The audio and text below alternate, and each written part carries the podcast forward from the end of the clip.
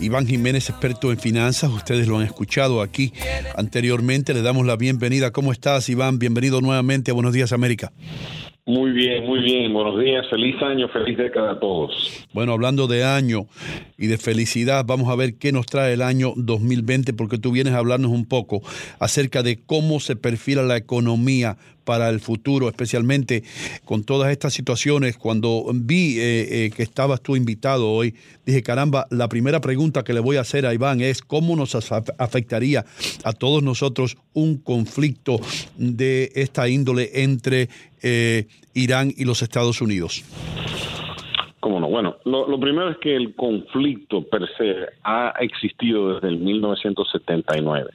Hoy tal vez está más visible porque se tomó una medida, diríamos, bélica eh, del general Sulimán, eh, pero francamente la confrontación, ya sea directa o amorfe, ha existido desde el 79 cuando surgió la revolución. Las razones por las cuales ocurre no es tema de hoy, sino que quiero acentuar que esto no es nada nuevo. Esto no era un manso de paz y un lugar donde, de, donde se podía ir a esparcirse y había paz y sosiego. Aquí ha habido conflicto y ha habido un conflicto, diríamos, entre Estados Unidos e Irán, eh, pero no había llegado, diríamos, a un intercambio directo, se hacía de una manera indirecta eh, eh, en la parte de, ambas partes usando fuerzas no eh, directas. O sea, en este caso lo que hubo fue que fue directamente el, gobierno de Estados Unidos que atacó un militar del gobierno de Irak.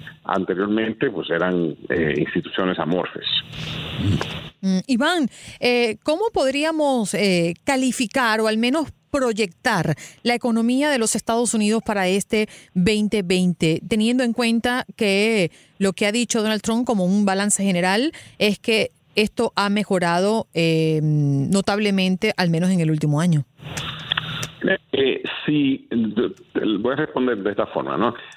Si todo lo demás se mantuviese igual, o sea, que no hay una guerra, porque la guerra afecta, trae el factor incertidumbre, y si, si no hay una guerra, y si el petróleo no excede 80 dólares, estaría en la banda, por barril, estaríamos en la banda donde no afecta la economía de una manera negativa. Si una de esas dos condiciones cambia, pues podría cambiar el resultado. Pero en ausencia de ello, creo que estamos en la antesala de tal vez el mejor año económico de nuestra historia. ¿Y por qué lo digo? Lo digo por lo siguiente. Este, en el 18 tuvimos unas navidades, por decirlo así, donde había un cierre y un paro de gobierno. En el 19, fue el que acaba de pasar, eso no ocurrió. pero fue un, un, un, una temporada, pero enormemente favorable para la economía, porque hubo consumo, hubo reemplazo, hubo o sea, hubo un consumo histórico. ¿Y qué hace ese consumo? Que bueno, los caudales, los almacenes se vacían y hay que reponerlo. Entonces, hay una reposición y un recondicionamiento, porque acordémonos, en la crisis hubo un, se hubo un detén de las compras que se hacían, computadoras, carros, automóviles, o sea, un cambio de vivienda. Hubo una serie de medidas.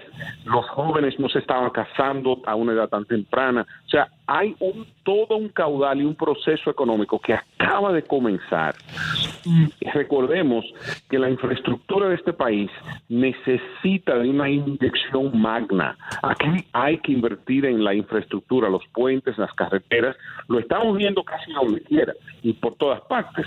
Pero hemos visto solamente la capa de, lo que tiene que ocurrir. Entonces yo, yo entiendo que estamos en un momento muy interesante de donde, bueno, tal vez los titulares de los últimos dos días ofuscan a la gente, traen el factor temor e incertidumbre, pero eso entiendo yo que por lo que vi ayer, si todo lo demás sigue igual, eso pasará. Habrá tiritos aquí, tiritos allá, pero si no hay una, un conflicto bélico como el de Irak en, contra Saddam en el 91, donde hay una prácticamente la, próxima guerra mundial, en ausencia de eso, creo que no va a haber mm. más nada. Mm. Y si eso ocurre, el mundo entero va a haber una recuperación económica, por los mm. factores que le estoy diciendo. Iván, tengo una pregunta, hermano, porque eh, eh, fíjate, eh, estamos hablando, por supuesto, de, que si todo sigue igual. Ahora, ¿qué pasaría si hay cambios en la filosofía política del nuevo gobernante de los Estados Unidos? Si se queda Donald Trump, por supuesto, seguiría su,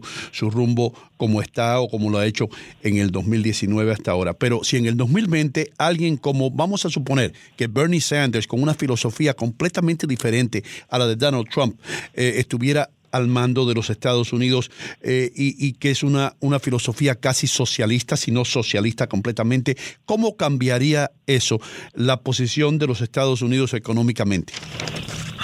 Eh, la, la posición de Estados Unidos económicamente es afectada más que nada por la postura que tenga que ver con A, impuestos, B, las tasas de interés y C, la relación que existe con las, las áreas productivas del país. Entonces, si tú tienes un gobierno que es antagónico a los que crean los empleos, pues vas a tener un clima antagónico a empleos. Es decir, anticapitalista, es lo que tú me estás eh, diciendo. no necesariamente, porque el, el, si, si, miras, eh, hay eh, esto de, de, ideología es un tema que, que, es más profundo que los titulares. O sea, estamos hablando de que si, que si un candidato u otro ganase, ¿qué pasaría con la economía? Yo creo que podría ser afectada si la política es antagónica a la productividad, pero si se hacen inversiones necesarias en salud,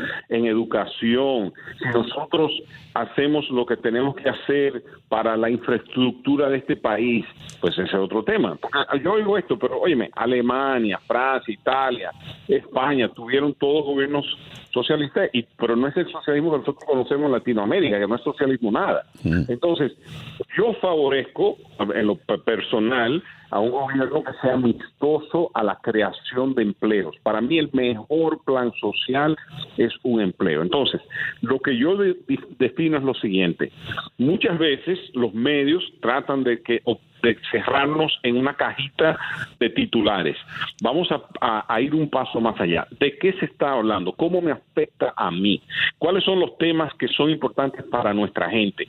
Educación. La educación tal vez es el tema más incidente en nuestra población porque tenemos la población más alta joven del país. O sea, más personas jóvenes en el país. Los latinos son proporcionalmente más hay más jóvenes latinos que de ninguna otra demográfica en el país. Promedio de 22 años, si no me equivoco, es el promedio de latino en los Estados Unidos. correcto, cuando se habla de educación, literalmente le están hablando a los latinos. Entonces, si el tema de educación es el primario, eso es un tema, independientemente de nosotros como comunidad debemos abogar, independientemente de quién esté en el poder. Entonces, lo otro que quiero eh, es mencionar es la participación ciudadana. Eh, eh, oigo mucho este tema de, que si gana fulano y gana mañana, pero óyeme, usted a quién apoya, a tal persona, bueno, mándele aunque sea 10 dólares, quien sea su candidato, para que su voz, su dinero y su voto tengan incidencia. Pero revolvemos, vamos a volver al tema económico si tienes un gobierno antagónico a los sectores productivos, vas a tener un resultado consecuente. Si tiene un gobierno favorable a los sectores productivos, eso es lo que va a dar. O sea, el, la mate de mango da mango, mm. la mate de aguacate de aguacate. Si tú tienes, si tú tienes que no, no tienes una, un, un, sistema balanceado, si tienes un, un, sistema antagónico, pues eso es lo que va a tener. Ahora, te quiero decir lo otro. Las corporaciones de este país son exageradamente poderosas y a lo único que le temen para mantener el balance, a lo único que le temen, y eso lo he escuchado yo cuando trabajaba en Wall Street, en, en ocasiones privadas con los CEOs más grandes, que ellos no le temían más nada que al gobierno, mm. porque el gobierno te puede, es la única fuerza que podía con ellos. Entonces, este país está hecho de chequeos y balances. Eh, yo creo en la democracia, yo creo en, la productividad, que dejen que la gente se gane su dinerito, que se lo lleve para su casa. Y en ese sentido, creo que estamos en un clima muy bueno. Para los latinos de este año hay cosas muy buenas. Por que, que, nosotros utilizamos, como por ejemplo, te mencionaba el tema de educación, hay un crédito impositivo si tienes un, una, un hijo o un dependiente, hasta puede ser nieto, sobrino, puede ser hermano, que esté en la universidad y tú le pagas los gastos, tú lo puedes reclamar un crédito. Un crédito es, es más que una deducción. Un crédito es dinero directo en tu bolsillo. Entonces, un crédito impositivo. Si trabajas y ganas menos de cierta cantidad, perdón, hay el Earned Income Tax Credit, que también es un crédito directo. Si tienes un negocito pequeño y empleas a alguien, tal vez un pariente, y esa persona eh, pues recibe eh, beneficios de, de, seguro social o algún beneficio como de, ayuda en, en la comida, pues le pueden dar un crédito a ese negocio. Entonces, hay muchas cosas que nuestra gente tal vez no, no optimiza. Si, por ejemplo, hicieron un cambios en la casa y pusieron paneles solares, hay un crédito en los impuestos. Eso es, eso es enorme. Y lo otro es que este año, al igual que el año pasado, las deducciones estándar son eh, casi el doble. Entonces, en este país vale la pena ir a trabajar y luchar y, estudiar y hacer todo lo mejor. Y, e invito a nuestra gente que se enfoquen en su sueño y no en los titulares, porque francamente eso, ha estado ocurriendo desde 1979, cuando cogieron a 52 rehenes americanos. el número 52 no viene del aire, fue cuando 52 rehenes americanos fueron tomados en, en la capital, en Teherán, en la embajada de, Irán. Porque nos queda muy poquito tiempo y, este tema también estaba dentro de, la propuesta en la mesa, el tema del inicio de los taxes de este año. Eh, ¿Cuál es o cuál sería tu clave de oro para que lo tomen en cuenta todas las personas que están escuchando el programa hoy ante pues la declaración de impuestos? Número uno, recauden todos sus estados bancarios. ¿Okay? Número dos, no necesitan todos los recibos físicos si pagaron con tarjeta de crédito. Número tres, tienen que determinar cosas que son puntuales.